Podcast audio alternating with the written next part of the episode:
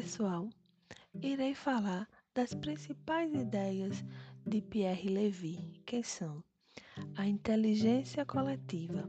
Para Levy, o conceito de inteligência coletiva baseia-se no compartilhamento das nossas funções cognitivas, como o raciocínio e a capacidade de pensamento, com aptidão que temos para a competição.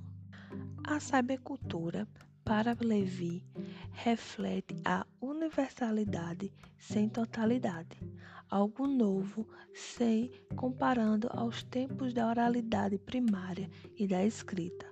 Coloca que a cybercultura é um movimento que oferece novas formas de comunicação, o que chama a atenção de milhares de pessoas pelo mundo. O virtual Levi classifica como fácil e enganosa.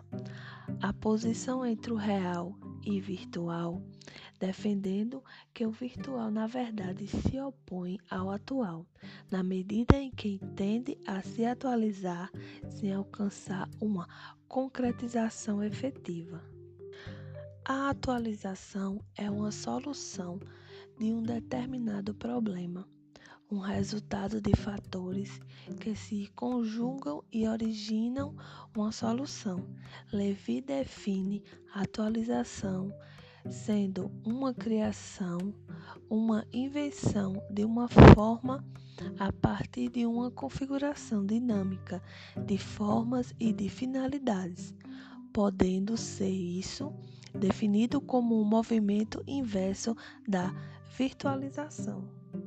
A cyberdemocracia, segundo Levi, a internet proporciona um progresso de democracia.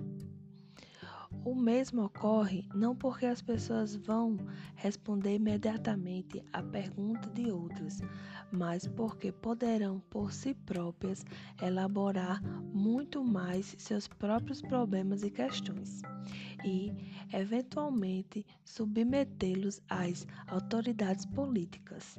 Levi acredita ser uma outra forma de progresso da democracia com maior transparência.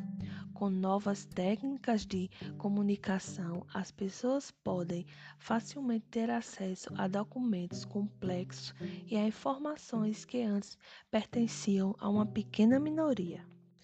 Já no cyberespaço, Levi diz que o cyberespaço envolve alterações profundas na nossa maneira de pensar, de dar sentido ao mundo, de nos relacionarmos uns com os outros e de organizar a sociedade, ou seja, uma nova abordagem do conhecimento.